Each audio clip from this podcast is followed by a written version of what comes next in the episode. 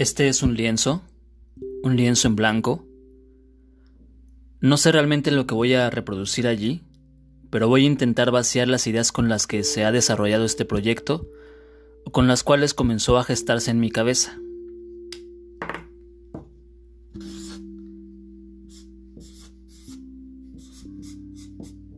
En el centro, quizás desde allí me voy a derivar a otros lados, está el nombre con el que pensé esta posibilidad. Se llama Cuobit, que soy muy malo para el latín, la verdad, pero a mí me sonaba como que desde las palabras latinas podía haber un sentido o significado. No llegué al título tras pensarlo demasiado, de repente se fue asentando una posible idea. Sabía que Cuo tenía que ver con dónde, había una película que veían mis papás cuando yo era niño. Era una película muy famosa. La película es Quo Vadis. Quo Vadis creo que es ¿A dónde vas? Y de allí recordé que Quo es ¿dónde? Y Bit la busqué.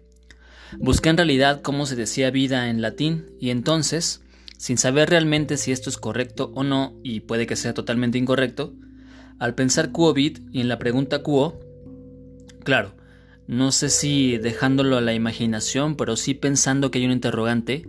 La idea sería ¿la vida dónde?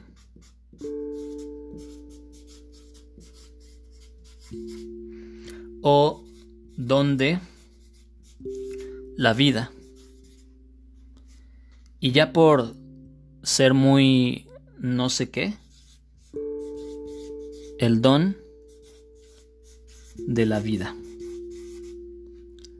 No es que signifique absolutamente eso o solamente eso, sino que esto viene o deriva de un contexto evidentemente especial en el que estamos ahorita, que es la pandemia por el coronavirus, o la enfermedad que causa este coronavirus, la COVID-19.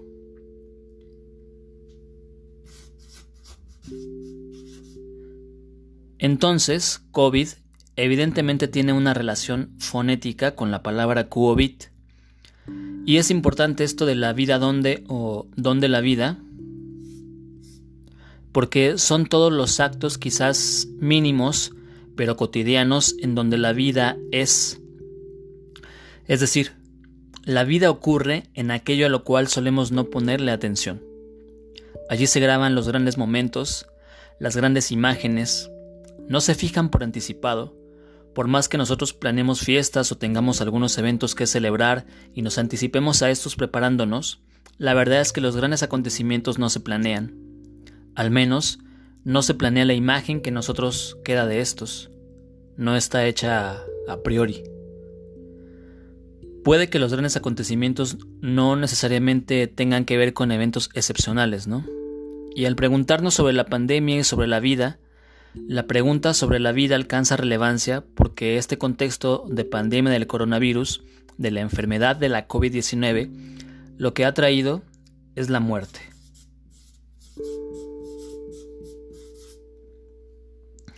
No es que la haya traído porque ya la había y siempre la ha habido, y digamos que en este país tenía al menos una década, como lo han dicho muchas personas, porque México se había convertido en un campo de guerra en una especie de panteón, en un espacio donde la muerte dominó, pues ejerció su monopolio, no en abstracto, sino en la concreción de todas aquellas formas negativas del Estado, por no llamarlas el necroestado o el necropoder, que son todos aquellos poderes o herramientas o instituciones que se formalizaron durante y a partir de la guerra contra el narcotráfico, y cuyo registro y cuya acción no ha dejado de ocurrir a pesar de los discursos gubernamentales, la verdad es que seguimos viviendo en un territorio de muerte.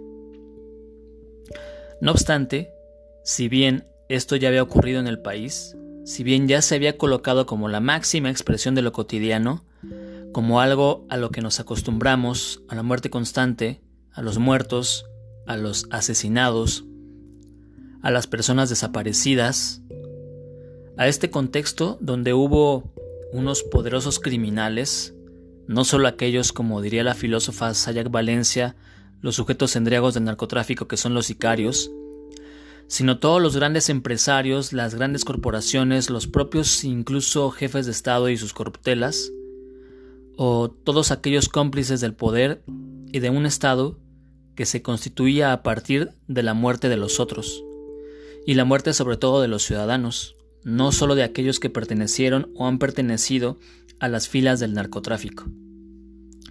Ese estado de muerte, que era el estado de vida, que ha sido el estado de vida, con el coronavirus se perfiló de otra manera, ¿no?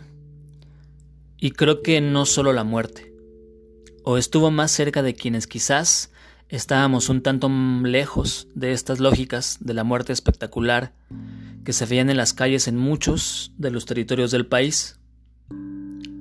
Es la muerte, pero es también la imposibilidad del ritual de la muerte. No hay ritual. No es posible. Ok. Digamos que hasta aquí he perfilado un esquema inicial para intentar comprender a qué se refiere al menos el nombre de este proyecto. ¿Qué quiero decir con Qubit? ¿Cuáles son los subtemas que están allí presentes? En algún punto en el camino, y al decir en algún punto quise decir muy al inicio, tras el primer mes del confinamiento, recordé un texto que en realidad nunca he abandonado. Es una de mis lecturas universitarias. Es un texto de Octavio Paz y lo voy a traer a cuento justo por el tema de la muerte. Pero la muerte entendida como el gran acontecimiento, que es también la gran ironía. Como dije, pensé en ello a partir de un texto de Octavio Paz, Analogía e Ironía, en el cual trabaja precisamente estos dos conceptos, la analogía y la ironía. El texto tiene que ver con la poesía romántica. En realidad es un estudio sobre el romanticismo, pero en el que para él el romanticismo no es tanto un género, ni es una corriente, sino es algo más parecido a una ética, a una política, es decir, el romanticismo como una forma de vida. El espíritu del romanticismo en realidad es esta forma de entregarse a... de vivir la vida y de, relacionarse con las cosas. Para Octavio Paz, la poesía romántica en sus diferentes formas, que no solamente es a partir de la primera o segunda generación de los románticos, sino también aquellos que podríamos decir son sus herederos, las vanguardias, las posvanguardias, incluso actos artísticos, y quizás no solo artísticos, pero sí fundamentalmente artísticos, subsecuentes, incluso actuales, en tanto forma de vida, en tanto poética, siempre ocurren, dice Octavio Paz, bajo dos mecanismos. La analogía o la ironía. La analogía para Octavio Paz es la visión del mundo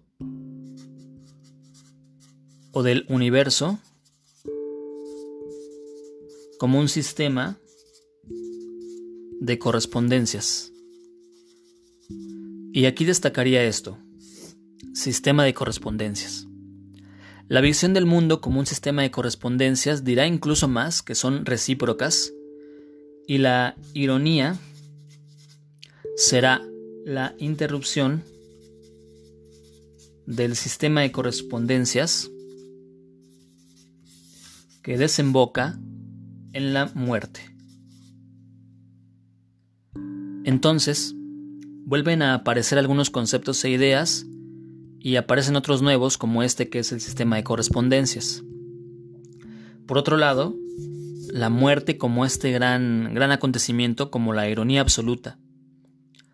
Ahora bien, en mis años universitarios, sobre todo cuando colaboré como profesor adjunto, con un doctor al que le tengo que agradecer todo lo que bien o mal aprendí y sé y hoy pienso, buena parte de cierta estructura con la que pude pensar ciertas cosas, el doctor Manuel, Manuel Garrido, en las clases que impartíamos en la Facultad de Filosofía y Letras de la UNAM, en el Colegio de Lengua y Literaturas Hispánicas, impartiendo la clase de Teoría de la Literatura.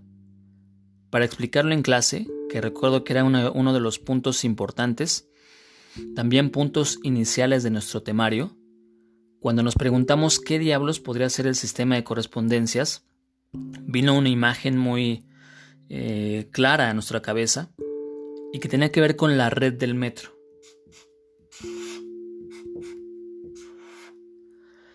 que se puede representar con puntos, que son las estaciones, puntos que podemos eh, unir con una línea y esas son las se convierten en las líneas del metro